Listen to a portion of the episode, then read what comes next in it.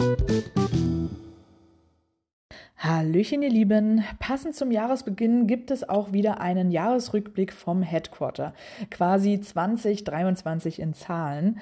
Und mit dem Wheel of Challenges und den Maker Magic Events wurden wir dieses Jahr förmlich nach draußen getrieben, um neue Geocacher kennenzulernen und die Karte mit Smileys zu versehen. Doch was heißt das jetzt genau?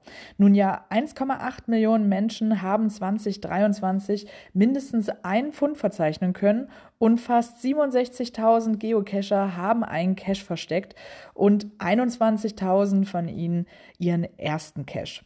Das sind echt beeindruckende Zahlen und davon gibt es auch noch mehr. Der 30. April 2023 war mit 595.801 Funden der Tag mit den meisten Funden des Jahres. Und wer hätte es gedacht, das Land mit den meisten Fundlogs war natürlich Deutschland.